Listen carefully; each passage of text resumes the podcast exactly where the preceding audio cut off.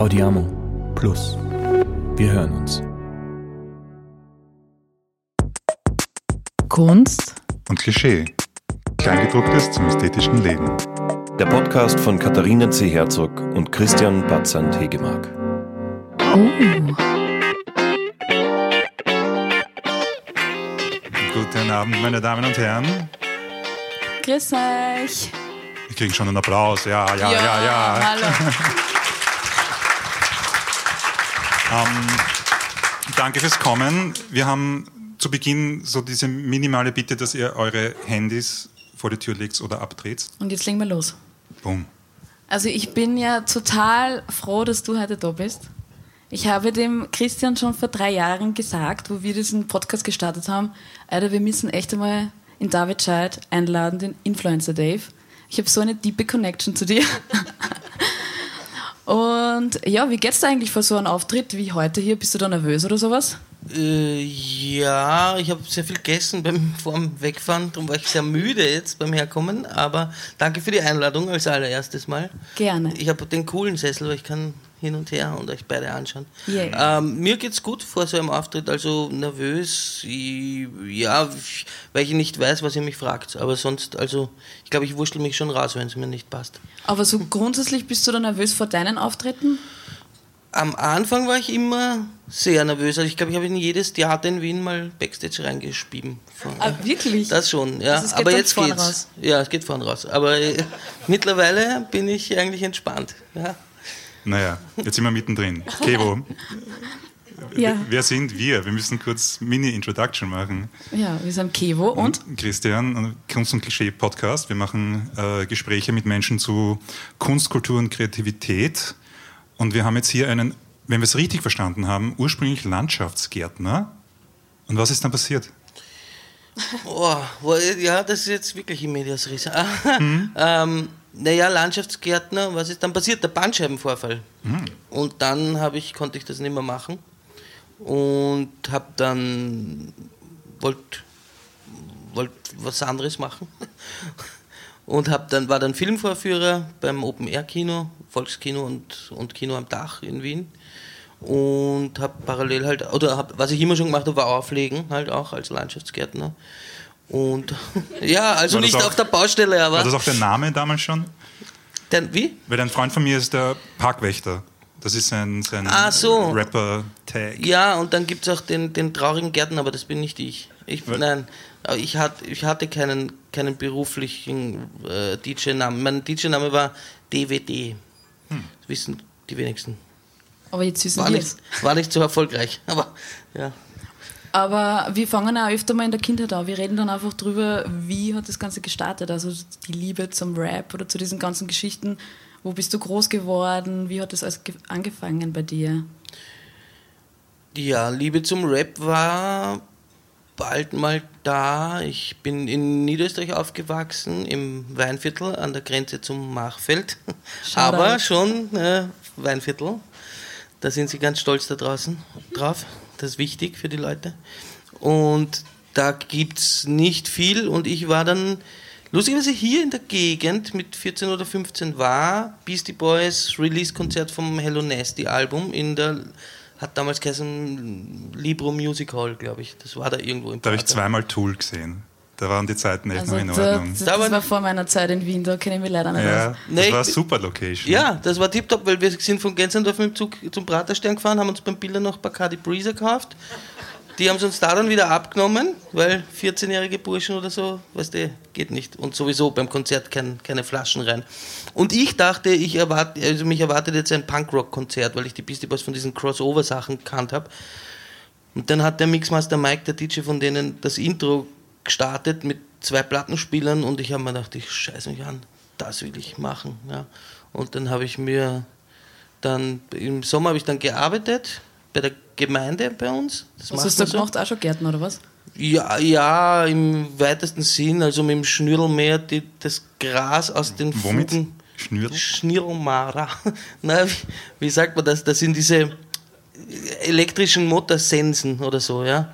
Das hat so Schnürdeln, so Plastikschnürdeln, die drehen sich schnell und da schneidet man das Gras ab.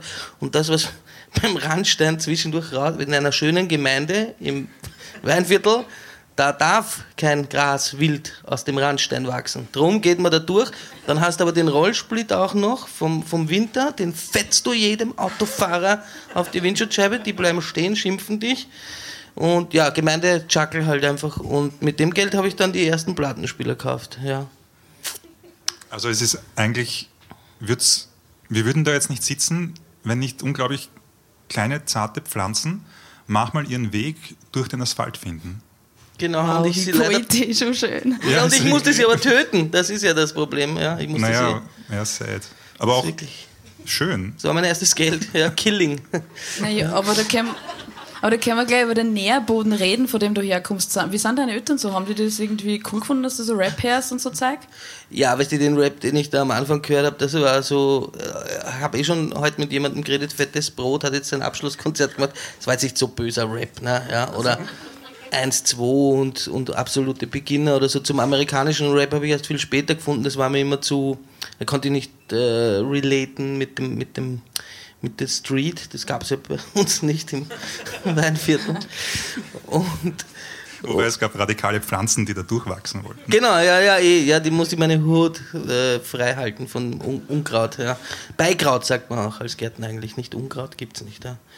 Aber was, was, wo waren wir? Ne, Wir waren einfach gerade da, Ah, der- ob meine Eltern zufrieden waren. Ja, naja, ich, da gibt es ja wirklich eine lustige Geschichte, weil man gab's das. Ich, mein Vater hat einen Bausparvertrag für mich eingerichtet, damit ich mir einen Führerschein leisten kann. Und ich habe dann mit 18 nicht einen Führerschein gemacht, sondern mir gescheite Plattenspieler. Zuerst hatte ich nur so Riemenbetriebene, mit denen kannst du nicht scratchen, da geht's du brauchst äh, Direktbetriebene. Und dann habe ich den Bausparvertrag, wie ich 18 war, aufgelöst. Vater hat gesagt, super Führerschein. Ich so, na, ich äh, glaube nicht. Da haben wir zwei Technics und ein Vestax Mischpult gekauft und dann war es so richtig der Startschuss. Ja, und mein Vater hat dann zu mir gesagt später, gut, dass ich mich da durchgesetzt habe, weil das war was fürs Leben. Ja, Hast du mittlerweile einen Führerschein? ja habe ich, ja. Okay. Wer den zahlt? Mein Chef, als ich Landschaftsgärtner war, der hat gesagt, wenn du wenn du Vorarbeiter werden willst nach der Gesellenprüfung, dann musst du einen Führerschein haben. Sag ich, kann ich mir nicht leisten. Sagt er, das ist ja wurscht.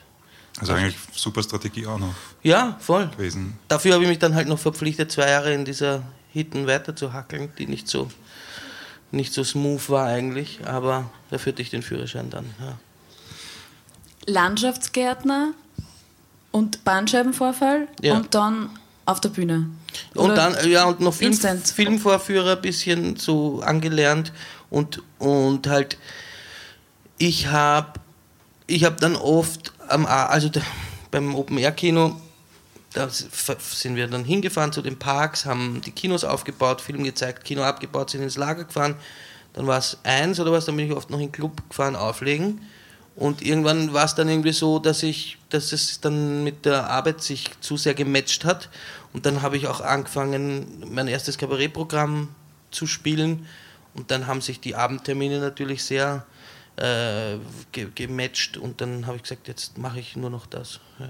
Aber da ist ja trotzdem, da ist irgendwie so ein Gap zwischen, ich mache jetzt äh, Musik oder, oder ich lege auf oder was und auf einmal mache ich ein Kabarett. Das ist ja auch wieder ganz Stimmt, was anderes. Habe ich Also- was ausgespart. Ja. ja, was war da los? Ja, das ist bei, also in der Hip-Hop-Welt nicht so angesehen. Ich habe dann, weil ich mir gedacht habe, ich möchte auf der Bühne was ausprobieren, bin ich zu Poetry Slams gegangen und da kann man fünf Minuten seinen Text darbieten. Das hat mir urtaugt und es war echt so das erste Mal, wo ich gemerkt habe, Org, weil da, da konnte man sogar was verdienen. Also die haben dich dann gebucht zu ihrem Slam nach Innsbruck, haben dir die Bahnfahrt gezahlt, eine Gage und ein Hotel und ich dachte, boah geil, das ist leibend für fünf Minuten auf der Bühne stehen. Wie viel Gage? So 20 Euro.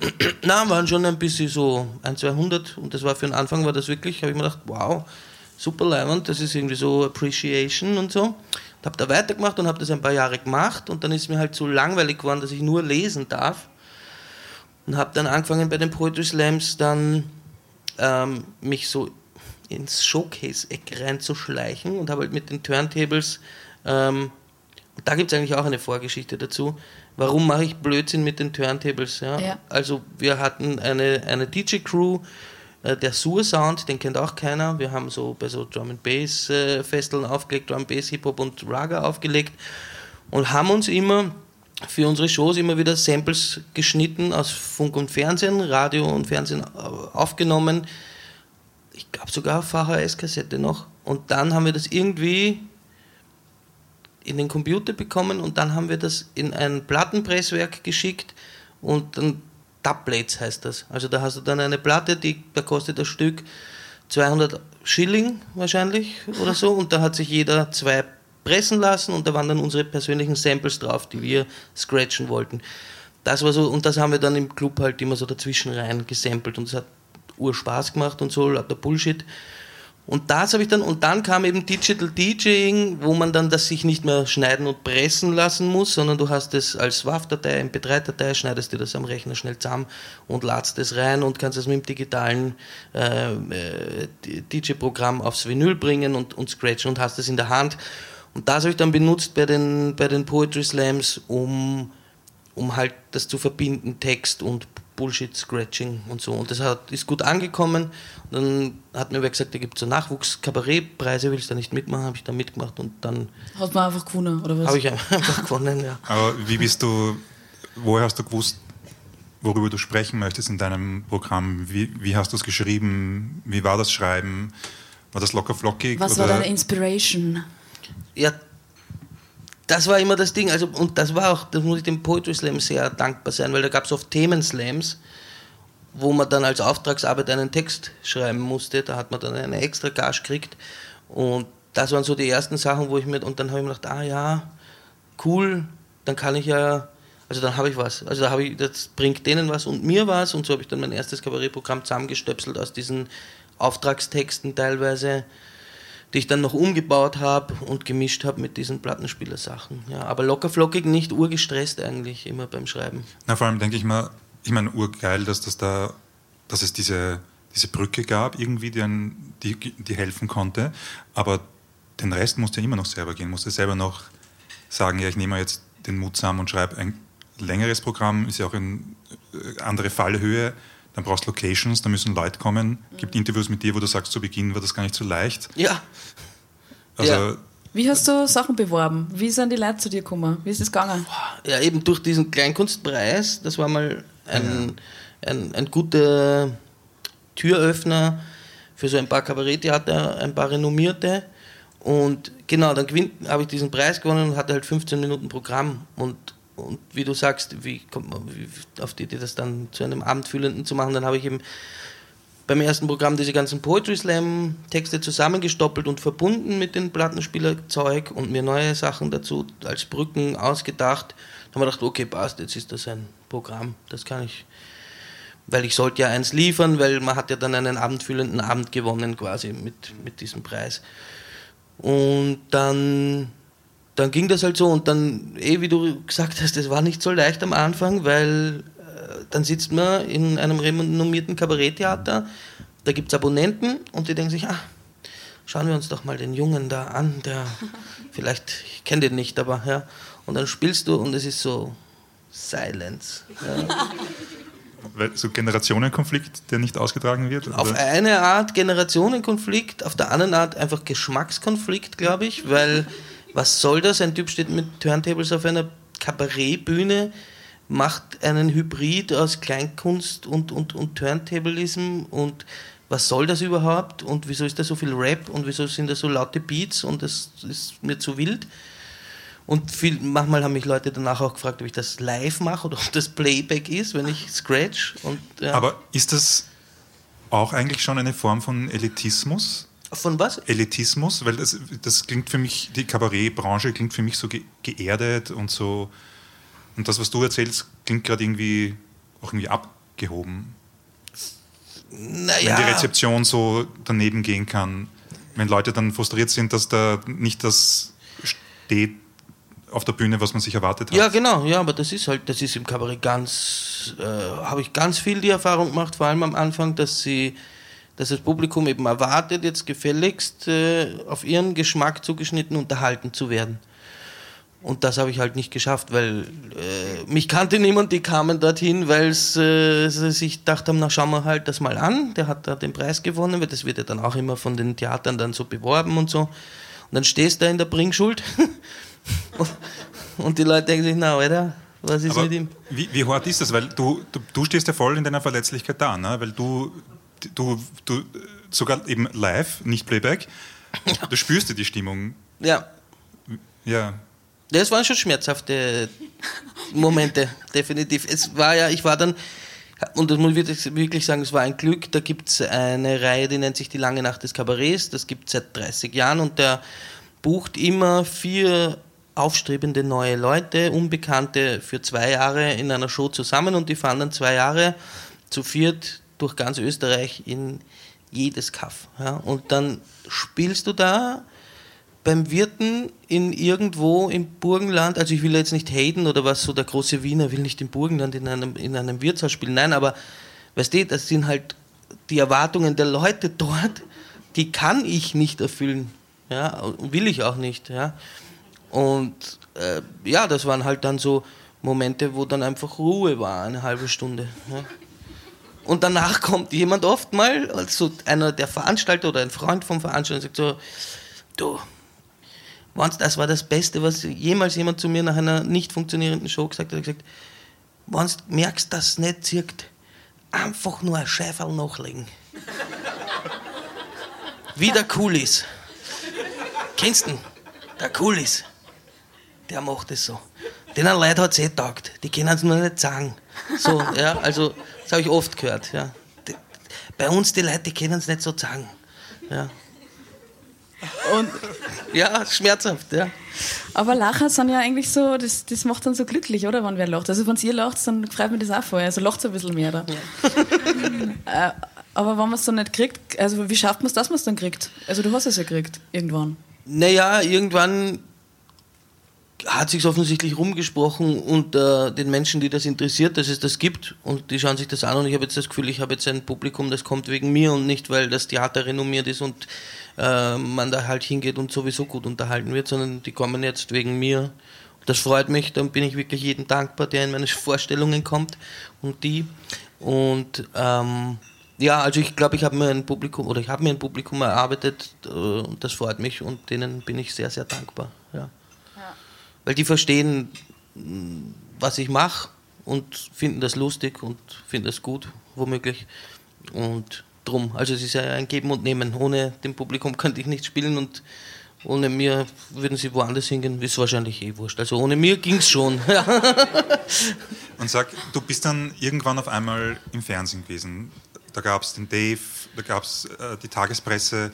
Hat sich das ergeben? Weil das klingt so nach äh, total Next Level auf einmal. Da, da kann doch damit der Sichtbarkeit gar nichts mehr schiefgehen. Wahrscheinlich kann auch immer total viel schiefgehen, aber das ist ja mega Exposure. Ja, das war ein Glücksreinrutschen, weil es war nach dem Kleinkunstvogel, nach diesem Kabarettpreis, hat mich schon eine Agentur kontaktiert. Kannst du dir vorstellen, mit einer Agentur zu arbeiten? Und ich so, na, sicher nicht. Und warum? Na, glaubst du, die gibt was her von meinem Knädel? So, das war meine Attitude, ja. Aber welches Knädel? Wenn dich keiner bucht, kriegst du kein Knädel. Ja? Das, also das, das habe ich damals nicht gecheckt. Ja?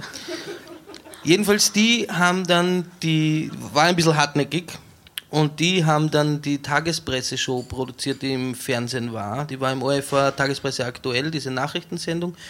Und da haben sie gecastet und hat sie gesagt, du kommst du morgen zum Casting? Und ich so, ja, na gut, komme ich halt.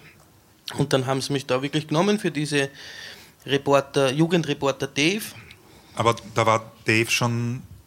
Das war von denen das vorgegeben oder was, war das deine Erfindung? Und du Nein. hast da improvisiert beim Casting. Ich habe improvisiert beim Casting, der Name stand noch nicht. Und, und die haben gesagt, ja, wir nehmen dich, wir machen das und wir werden dann Leute interviewen und wir gehen da hin und du führst dich auf.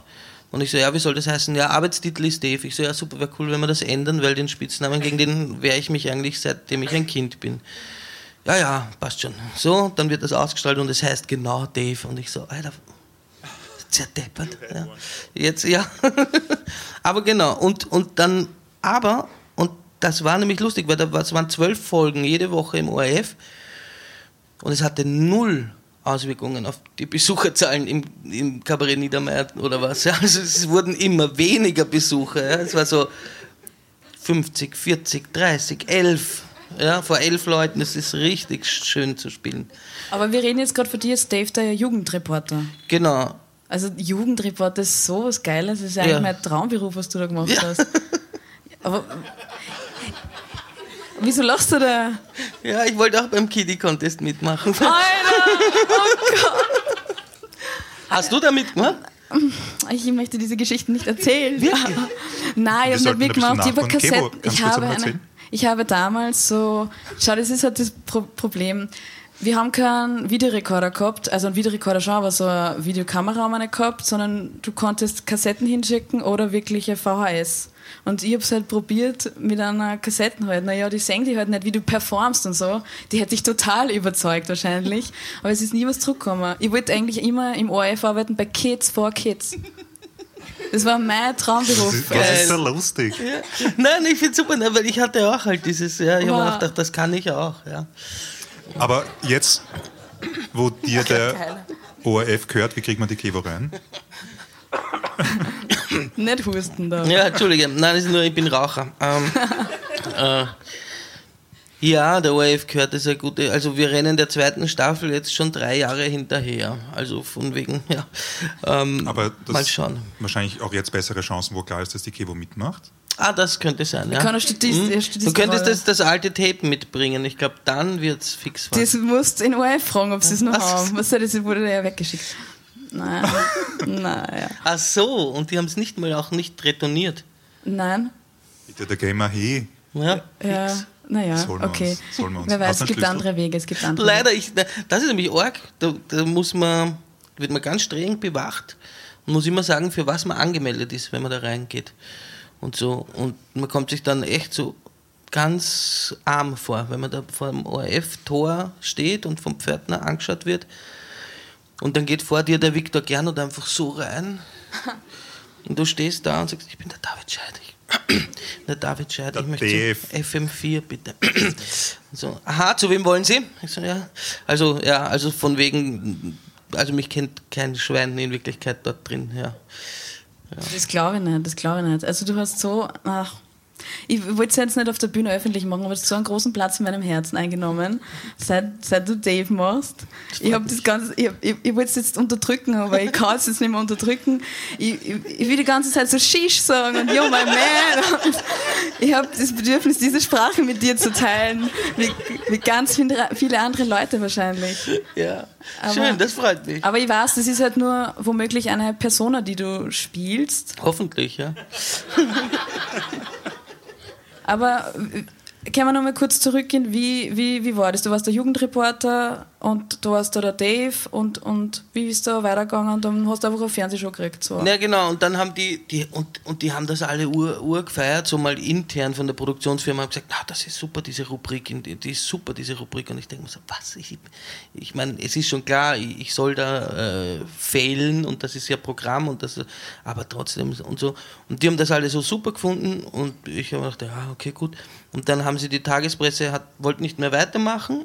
Und die Produktionsfirma hat aber gesagt, vor allem der Jan, der äh, Regisseur von Dave, der auch die, der Regisseur von der Tagespresse hat gesagt, na, wir machen ein Spin-off, ich, ich red, ich, wir machen das. Ne? Und dann gab es diese Pop-Up-Nacht, die, die Nacht Pop-Up oder so, da wurden drei junge Formate wieder getestet und da haben wir zwei Folgen drehen dürfen. Und dann haben wir angefangen mit zwei Folgen der ersten Staffel quasi. Und dann hat es geheißen, bitte kein, bitte kein Cliffhanger zum Schluss der zweiten Folge. Und wir so, ja, ja, sicher. Und haben natürlich einen Cliffhanger gemacht und dann hat es geheißen, eins von diesen drei Formaten soll in Serie gehen. Und dann hat es wieder zwei Jahre gedauert. Und ich glaube, wenn die Produktionsfirma, Shoutouts Mutterschiff Film, muss ich jetzt wirklich mal sagen, wenn die dann nicht so dahinter gewesen wären, wäre das versandet wahrscheinlich. So, und dann haben wir halt die restlichen sieben Folgen bekommen, glaube ich, dass wir auf neun hatten wir dann insgesamt.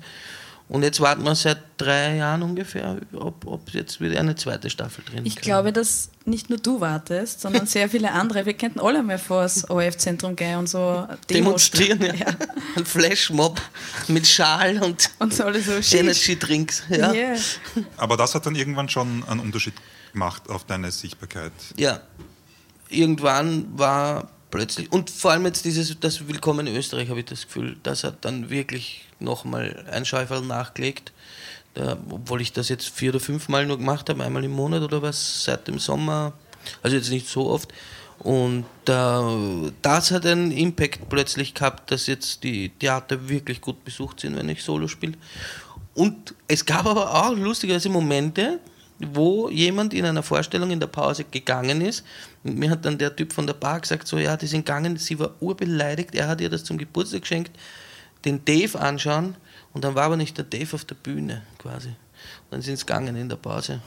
Weil sie oh. war zu conscious oder ich weiß nicht. Aber da, ich würde da gern den Finger drauf halten und fragen, wie ist es, zum Beispiel, wenn man sich einfach nur Instagram anschaut, dann hast du als Influencer Dave, der Account hat ich glaube, ein bisschen mehr als dreimal so viel Follower wie du als David mhm. Scheid. Ja. Ist das leibernd? Ist das äh, frustrierend? Ist das eine, eben eine Brücke irgendwo hin? Weil immerhin, ich meine, du hast das kreiert, das ist deine Fantasie, die das gemacht hat, aber du bist noch viel mehr und auch ganz anderes.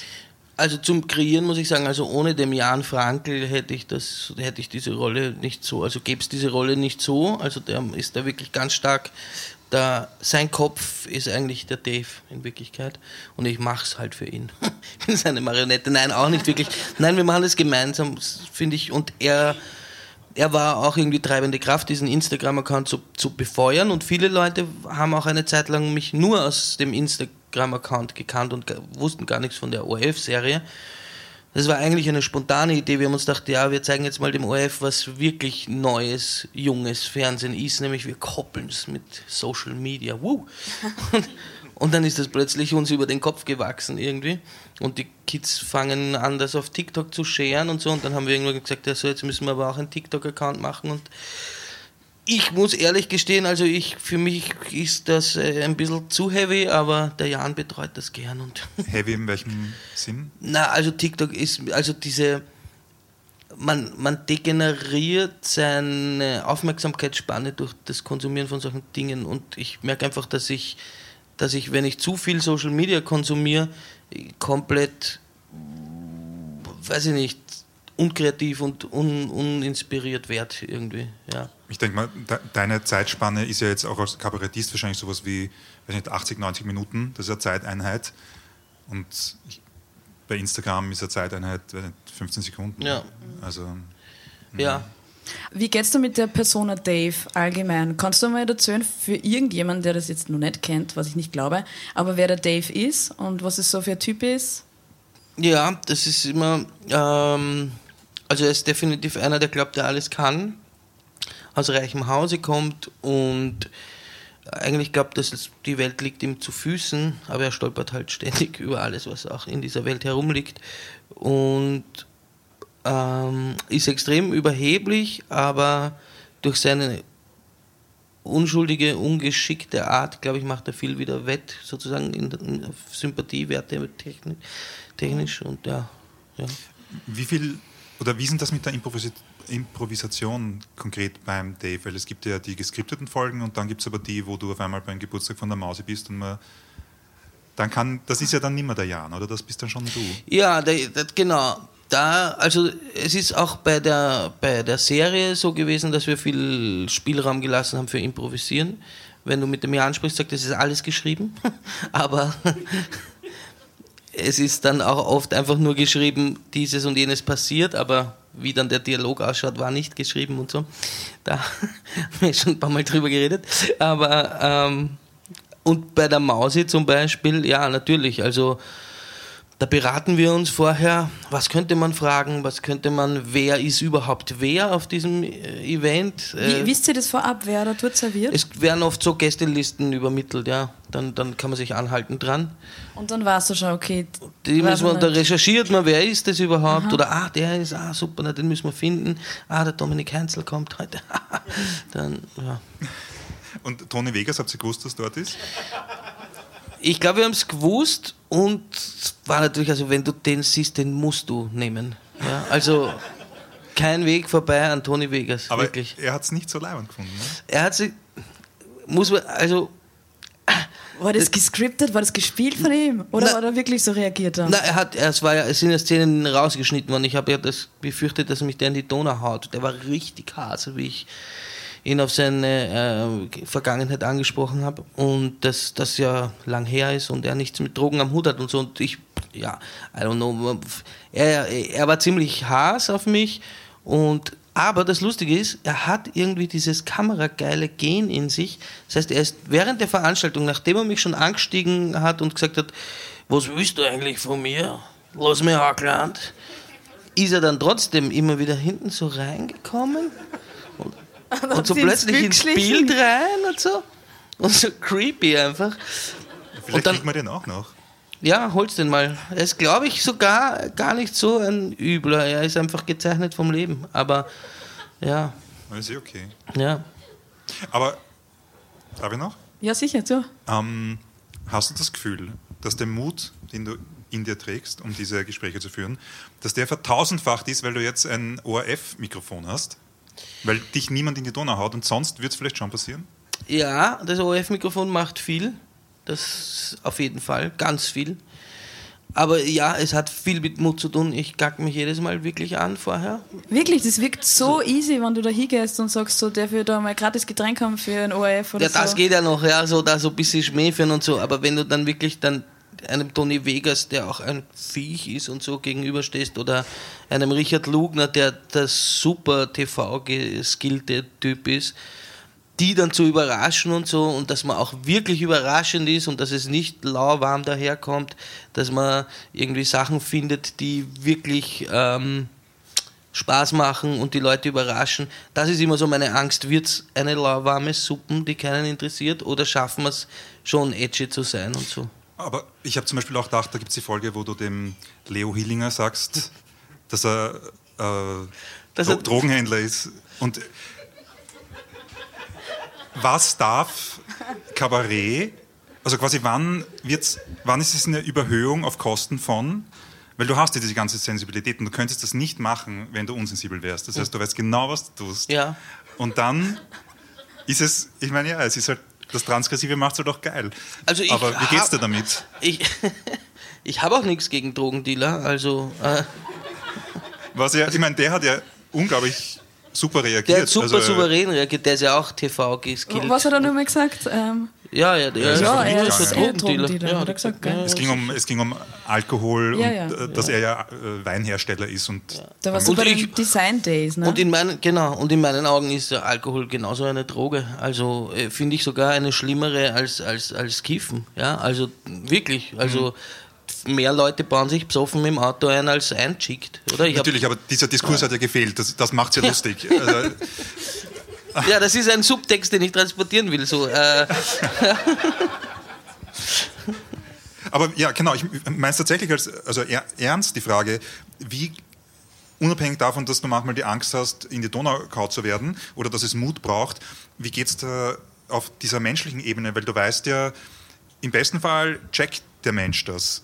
Keine Ahnung, beim Dominik Heinzl, weiß ich nicht, vielleicht hat er tatsächlich gecheckt, das ist jetzt ein Tennisball hin und her spielen. Aber im schlimmsten Fall, bei der Mausi, habe ich das Gefühl gehabt, die hat das nicht verstanden, was da hier Genau. abgeht. Das heißt, es ging, äh, für sie muss das auch schmerzhaft gewesen sein.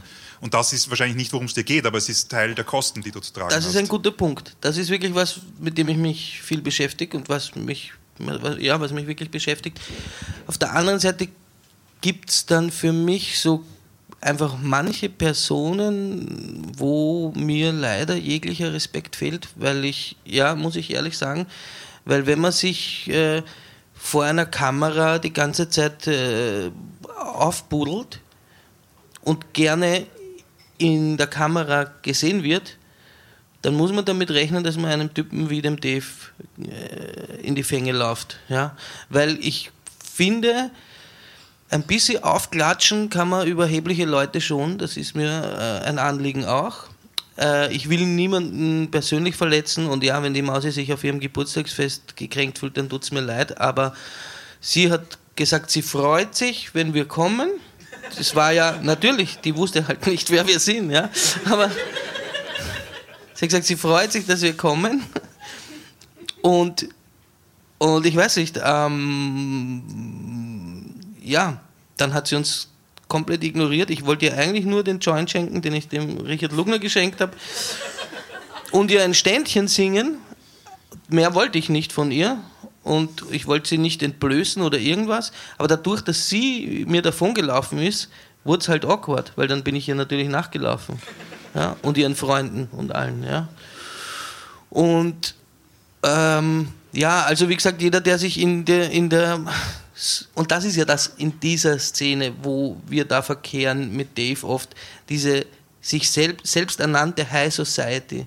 Und wenn sich jemand selber so ernst nimmt, dann muss jemand kommen und ihn anrennen lassen und das bin halt dann ich. Ja. Und dann tut es mir leid, wenn es weh tut, aber wenn man sich selber so produziert, permanent, dann, äh, dann wirst du früher oder später jemanden über den Weg laufen, der dich ein bisschen einbremst. Das bin halt ich. Aber du scheißt dir doch halt auch überhaupt nichts, kommt mir vor. In dem, Mom also in dem Moment. Das ist eine Überwindung. Ich scheiße mir alles eigentlich, ja. Weil ich eben, wie du sagst, ich will niemanden verletzen irgendwie, ja. Aber es wirkt so smooth in dem Moment. Ja, das ist irgendwie, weil ich mich betäube, also jetzt nicht mit Alkohol oder Gras, sondern äh, mental versuche, mich zu erkalten emotions, emotionslos ja. zu sein und, und mir keine Gewissensbisse zu machen. Und darum, glaube ich, kann ich das dann so rüberbringen. Vielleicht, weil du in die Rolle gehst. Ja, vielleicht ist das Method Acting. Ja, weil ich meine, wenn die, die die Mause jetzt da sieht, so auf der Straße, würde sie mit dir reden, Nein, wenn du kein Kamerateam dabei hättest. Also Nein. ist das dann. Na, ich habe dann einmal den, den Doro Rabinovic heißt der, den haben wir mit der Tagespresse interviewt, einen Schriftsteller. Den habe ich dann Jahre später im Zug nach Graz getroffen und habe ihn gegrüßt und er war irgendwie so, was will der jetzt? Und dann habe ich ihn aufgeklärt erst über das, was wir da damals mit ihm gemacht haben. Und dann war er ganz freundlich und wir hatten ein gutes Gespräch. Aber das geht halt äh, ja, das geht halt in so einem Environment wie bei einem Geburtstagsfest von einem High Society Menschen oder bei einem äh, Sektempfang von irgendeiner Ausstellung. Ja, da, da habe ich keine Zeit nachher zu sagen, hey, das ist nur Schmäh. Entweder sie checken es oder sie checken es nicht. Wenn sie es nicht checken, dann tun es mir leid. Mhm. Ja. Ist es dir eigentlich wichtig, was Leute von dir denken? So der Ruf ja, das ist was, womit ich mich schon beschäftige, weil ich weiß, was die Leute von mir denken. Ich werde auf der Straße auf Ofen eingeladen und alles Mögliche. Aber was denken die von dir? Was, oder was glaubst du? Ja, die glauben, dass ich jetzt mit ihnen um die Ecke gehe und dann einen Harzen gehe. Ja, mache ich aber nicht. Und ähm, sie glauben auch, dass äh, sie mir auf Instagram, wenn sie mir schreiben, ein Video schicken, ich bin im Toner, komm vorbei, dass ich dann komme. Aber das mache ich nicht. Ja. Also es tut mir leid. Und, und da, durch diese, durch diese Instagram-Kommunikationen, die relativ einseitig sind, weil ich beantworte das dann nicht, wenn mir jemand volltrunken äh, mich anbrüllt, ich soll herkommen, mich mit ihm anzusaufen. Äh, das zeigt mir halt, was die Leute irgendwie glauben von mir. Und das ist halt schon manchmal dann ein bisschen schwierig, weil weil ich dann das Gefühl habe, die Leute haben nicht verstanden, dass es Satire ist und dass es eine Rolle ist, sondern die glauben wirklich, dass es echt ist. Und das, ja, das ist, ja, solange solang mir nicht ein Vermieter eine Wohnung verweigert, weil er glaubt, ich bin so, passt hey, ja. Aber du spielst es dann anscheinend wirklich, wirklich gut, weil man halt einfach nicht genau abschätzen kann, wie viel ist eine Rolle und ist da wirklich nur ein bisschen was von dir drinnen? Also sind da Anteile von dir so, weil es halt so authentisch wirkt, so, so da stehst du drüber, schlatzt am Boden, trinkst, ich weiß nicht, keine Ahnung. Ja, das Schlatzen habe ich am Fußballplatz gelernt. Ja.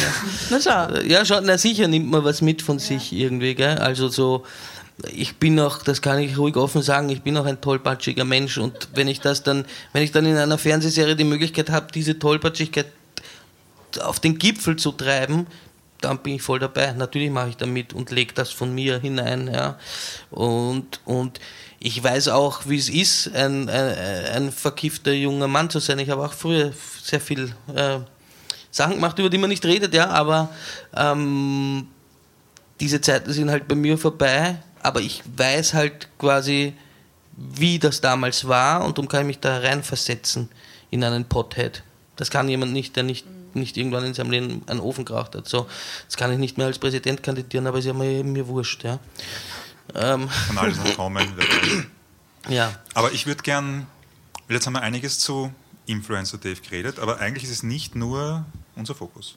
Ist, ist, das stimmt, aber ähm, mich hat trotzdem nur total interessiert, äh, wie, wie, die Sprache zustande gekommen ist, weil die Sprache ist ja mhm. total was Spannendes beim Influencer Dave was mich sehr abgeholt hat und wahrscheinlich auch viele andere abgeholt hat. Wie, wie hat sich das ergeben? Seid ihr dann zusammengesessen unter Jahren und habt gesagt, hey, was kennt der machen? Der kennt jetzt Shish sagen und dann, du, du redest dann immer so runter, du spielst so mel melodisch, als würdest du das singen. Also, ähm, ja. ich hätte Weiß man nicht.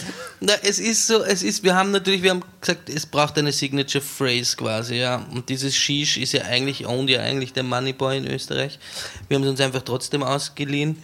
War das absichtlich gemein? Von ihm wegzunehmen? Ja. Nein. Oder ein Befreien? Das, das Wort Befreien. Wir wollten ihn befreien vom Shish, ja. Damit ja, eigentlich. Warum haben wir den Moneyboy nie eingeladen? Ja wer weiß, was noch. Nein, weiß ja, nicht. Das, äh, ich ich, habe ihn Dave halt bevorzugt. ich glaube, wir sind super happy mit dir. Keep going, ja.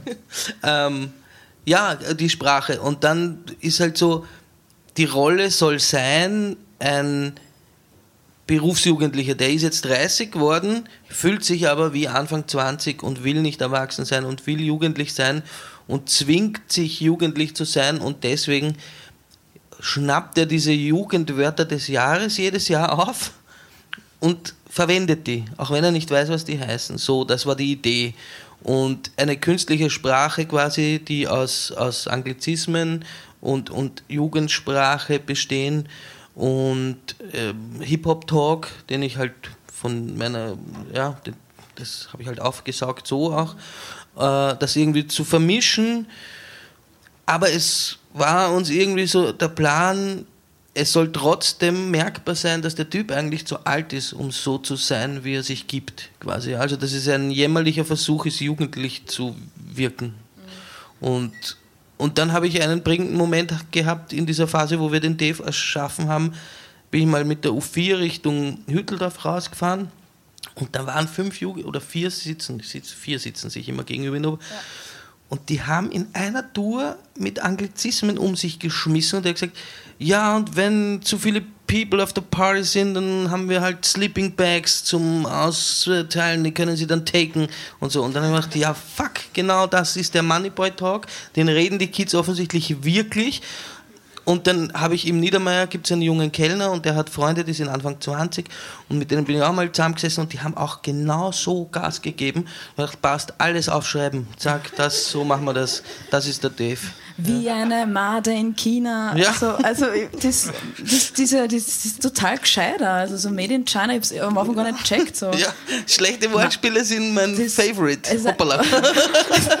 das war wirklich ein Wahnsinn. Oder du gehst aus dem Klo aus und meine Mama war ein G. Yeah.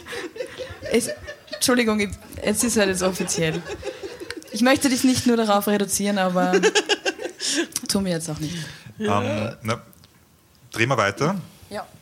Ja. Rapper lesen Rapper. Mhm. Wie ist es zu kommen? Äh, weil ich habe mir gedacht, warum reden wir mit dir gerade heute? Was äh, teilt uns das Universum mit? Und ich glaube, wahrscheinlich wegen dem Kokosgetränk. Oh ja, das, das, ist ein Grund. Und der andere könnte sein, dass du jetzt die letzten zwei Abende oder ihr habt noch die Woche von Rapper lesen, Rapper nach sieben Jahren. Also kannst du mal dem Publikum sagen, why and what ja. und all diese Dinge explainen. Safe.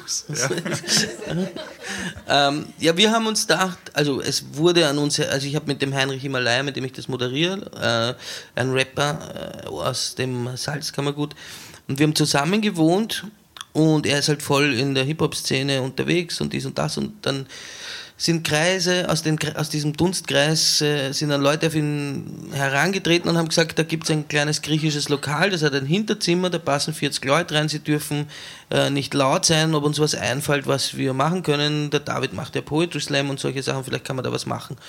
Und dann haben wir irgendwie gesagt, ja, dann lesen wir halt Rap-Texte weil da gab es auch so, naja, das war nicht unsere Idee, es gab so YouTube-Videos, wo irgendwie so extrem explizite Lyrics von so Typen im Bademantel mit Champagnerglas und Leselampe äh, KIZ oder was vorgetragen haben.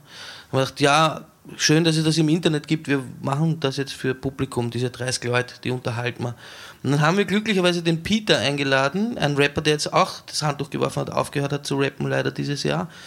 Ähm, schauen, wie lange es durchhaltet. Aber und der war wegen einem Release von ihm bei FM4 zu Gast und wurde vom Christian Davidek gefragt, was das wohl sei, dieses Rapper lesen Rapper, wo sein Name auf dem Flyer steht. Und er hat gesagt, er weiß es selber nicht genau, er weiß nur, er soll einen Rap-Text lesen und das macht er halt und kommt. Und das war dann im Radio und dann haben uns die Leute diese Hütte eingerannt, wo eigentlich 30 Leute reingepasst haben, sind dann 100 Leute vor der Tür gestanden. Und wir so, okay, dann müssen wir es halt nochmal machen. Dann waren wir im Brut und äh, euer Tonmann war auch unser Tonmann damals. Herr ähm, Philipp, Philipp ja. Hankratz, Shoutout. Shoutout. Klatschen, klatschen, klatschen. das hat er uns nicht gesagt. Hast du es vergessen? Hast du was getrunken? Wir reden nicht über diesen Abend, aber sprich. Ja, und dann haben wir es halt äh, nochmal gemacht. Am Anfang habe ich es alleine moderiert und so. Ich weiß auch nicht warum. Der Leo wollte lieber lesen als moderieren, also der Heinrich in Malaya. Äh, und beim zweiten Mal habe ich es auch noch ich nur moderiert und dann haben wir gesagt, na wäre schon cool, eine Doppelkonferenz. Und dann ist es immer größer geworden. Die Leute haben das FM4 das auch gefressen und ihm das immer wieder äh, erwähnt, dass das ist und so. Und dann wurde es immer größer und konnte wachsen, konnte wachsen. Wir waren dann, haben dann nicht nur in Wien gespielt, sondern haben halt Gastspiele gemacht in Innsbruck, in Linz, äh, in München. Und pro Show hatten wir immer vier bis fünf Lesegäste und wie dann die Show wirklich groß geworden ist, haben wir dann auch noch äh, Showcase-Acts eingeladen. Das heißt, wir sind bei sieben Acts am Abend plus unserem Bullshit, den wir machen und DJ und blablabla.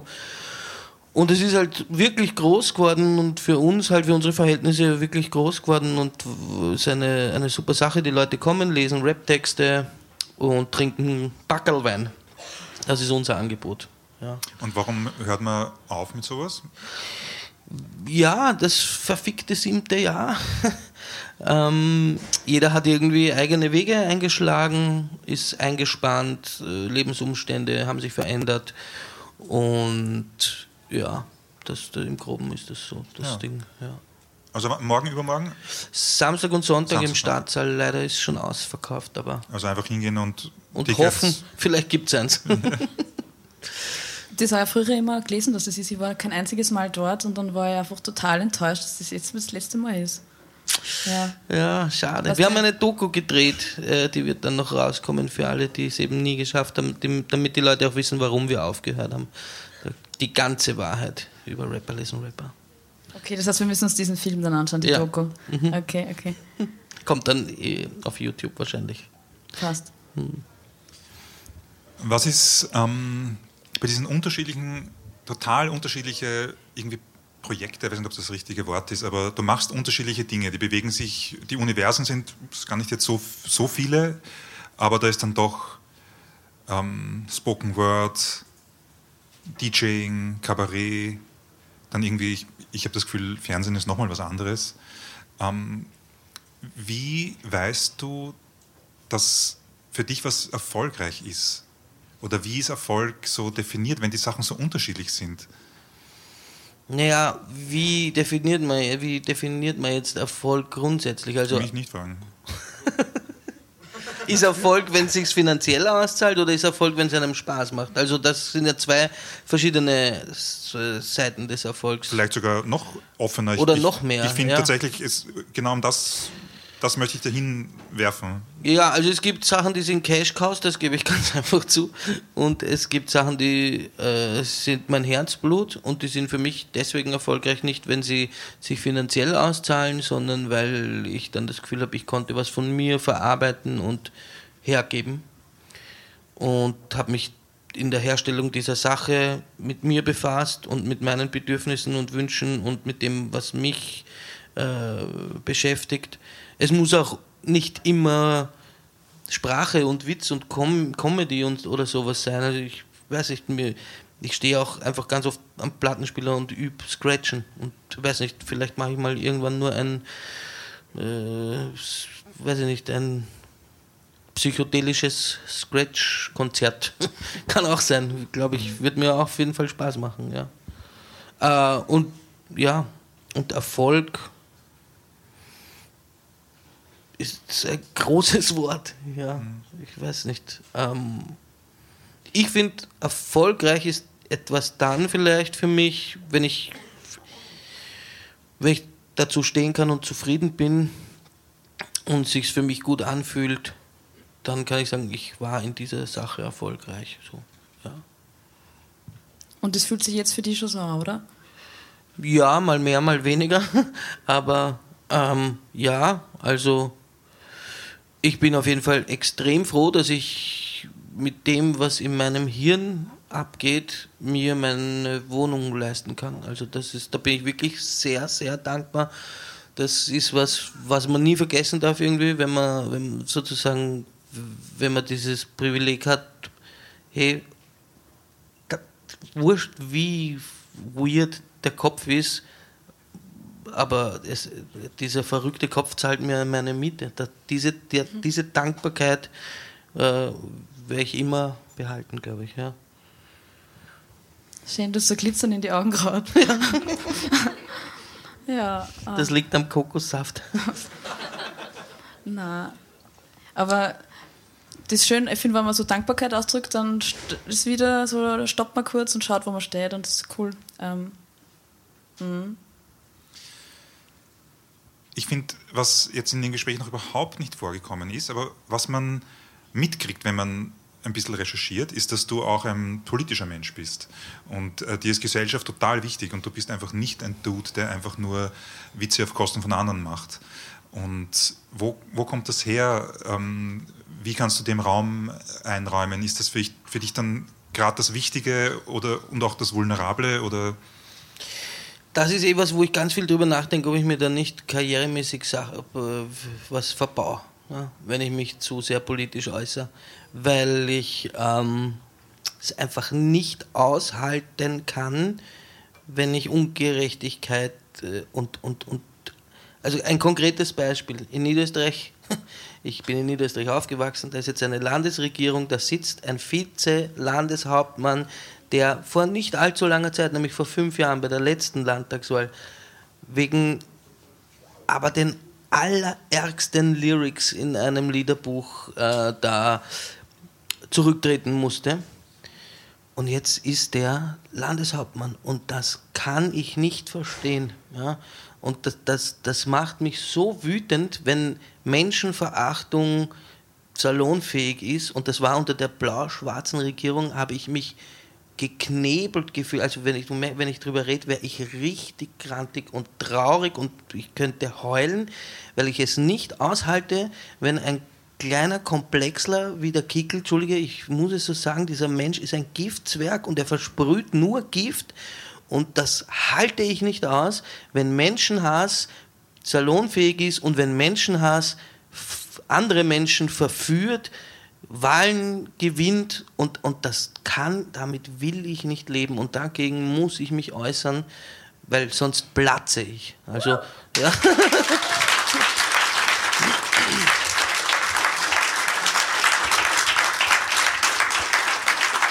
Danke. Es, es kann nicht verkehrt sein, wenn es sich so richtig anfühlt. Ja, ich weine fast, weil ich mich so reinsteige in sowas und wenn es mir irgendwann die Karriere zusammenhaut, weil äh, hebelziehende Menschen äh, im Fernsehen oder bei der Filmförderung oder in den Theatern sitzen, die mich dann nicht mehr spielen lassen, dann ist es halt so, aber ich kann es nicht zurückhalten und ich will es nicht zurückhalten. Ich muss mich äh, dem ja, manchmal ist es vielleicht ungeschickt, also meine Agentur pfeift mich immer mal ein bisschen zurück, aber ähm, ja, genau, das war's. Na, du stehst zu deinen Werten. Ich glaube, das ist was sehr Wichtiges. Rückgrat. Ja, hoffentlich. Ja. Kann einem auch das äh, Rückgrat brechen dann vielleicht, aber ja. Oder auch der Bandscheibe. Oder die Bandscheibe hupft aus vor Zorn. Ja.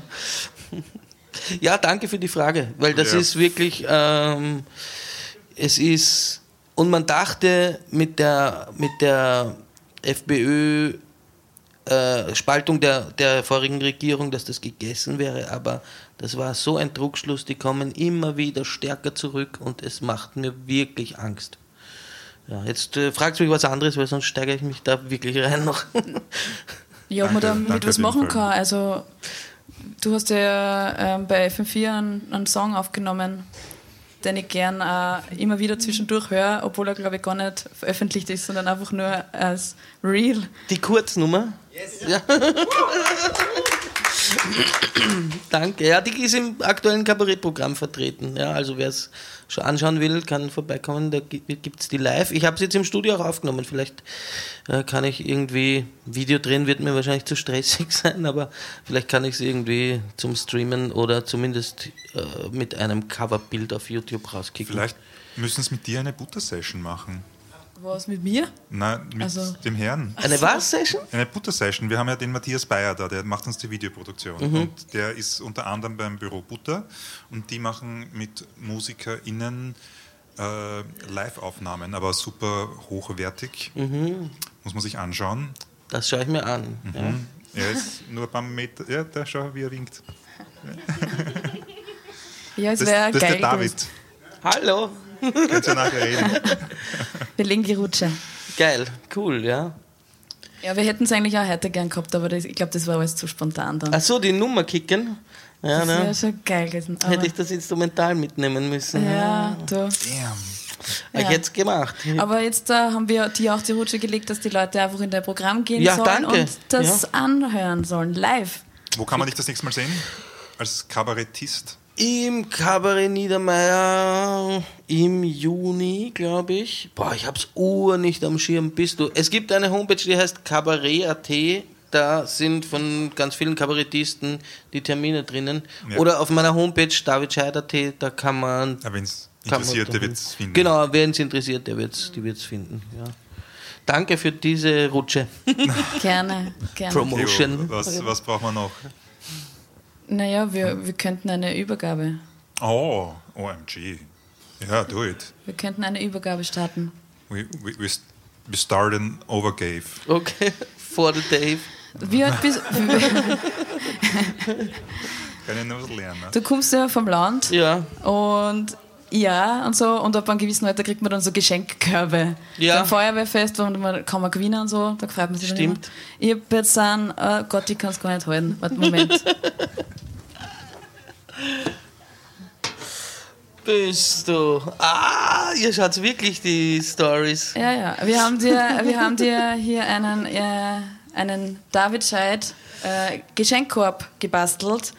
Da ist äh, Energy Drink drinnen, es sind Silberzwiebel drinnen, die Geil. du so gern dazwischen isst. Es ist äh, Benz, Onkel Benz Rice. Ja, und Dann haben wir da nur so Ly Lyrik, das schöne wow. voll. Also und dann, wir haben zwar keinen Schlüssel für dein Ridey, aber wir haben einen Anhänger, also wir haben einen Schlüssel zu unseren Herzen. Das Geil. sind zwei Schlüssel für unsere Herzen. Wow. Das ist tatsächlich sind die Schlüssel von unseren Wohnungen, aber wir sagen da nicht wo. Ja, ja, es ist aber nur. Wow, ich Und- bin richtig gerührt. Warte, jetzt wirst du gerührt. Ich habe mein Research getan und ich habe mir gedacht, wow, du bist so voll der Fanboy. Wir sind auch voll bei Handboys und so haben wir gedacht, Qualtinger.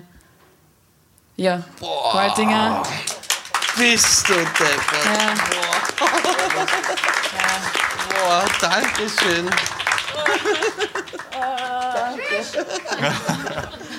Ja, die Dank war's. Geschenke sind Kevo, Kevo-Sache. Wow, bist du. Wow. Die habe ich nämlich noch gar nicht. Ich habe extra gefragt, ist die öfter herausgekommen oder nicht, weil er ist ein Fan. Kann sein, dass er da öfter mal sagt. Ja. Wahnsinn. ja, Boah, ich bin gerührt. Vielen, vielen Dank. es freut Boah. uns. Es freut uns sehr, dass du heute da bist bei uns. Ähm, wir sind damit aufs Erste jetzt mal für die Aufnahme am Ende und äh, als, als, als letztes Segment von dieser Aufnahme sage ich noch schnell Danke an bestimmte Menschen hier. Äh, Philipp Pankratz hat uns den Ton gemacht und hat scheinbar den Ton auch schon früher anderen Leuten gemacht. ähm, sowieso haben wir den Matthias Bayer da, dann haben wir jetzt, ich meine, wir haben euch beide schon erwähnt, aber ja, ja, ja, ja, Videoaufnahme. Ähm, wir haben heute nicht den Elias, aber trotzdem danke Elias fürs bisherige. Dann müssen wir auch heute nicht der Jessica Bollards und dem äh, Philipp Stekenius Danke sagen für das Hosting hier. Aber da die beide krank sind, müssen wir heute vor allem dem Florian ähm, Collins und dem Christian Leiner Danke sagen, weil das sind hier die Chefs von diesem netten Etablissement, das uns erneut eingeladen hat ähm, und uns immer die Getränke sponsert, wenn wir da sind. Also nice. Genau, jetzt. Ja. Eine ganz wichtige Sache haben wir noch. Ähm, Nächstes Monat haben wir auch wieder, Boom, boom. haben wir auch wieder eine Live-Podcast-Aufnahme und freuen uns, wenn ihr alle wieder zahlreich erscheint. Das wird abgefahren eng. Wir wissen noch nicht, ob wir es hier machen oder drüben im Transponder, den ihr jetzt noch nicht kennt, aber gibt es einen größeren Raum. Äh, da kommt der Lars Eidinger am 30. Mai. Ähm, es wird spannend, weil wir haben kein, habe ich vorher gesagt, wir haben kein Ticketing. Das heißt, wenn ihr einen Platz haben wollt, kommt es einfach drei Tage vorher. Man kann mit einem Sleeping Bag kommen. Oder ja, genau, im- Hotel einchecken. Danke, danke. Ja, der- unser Team ist einfach, wenn ihr Fragen habt, unser Team hat die Antworten. Aber ja, das, das war's dabei einmal, Ja, oder? das war's. Danke fürs Kommen. Dankeschön. Yeah.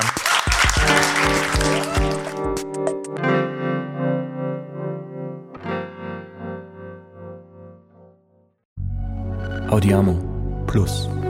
Wir hören uns.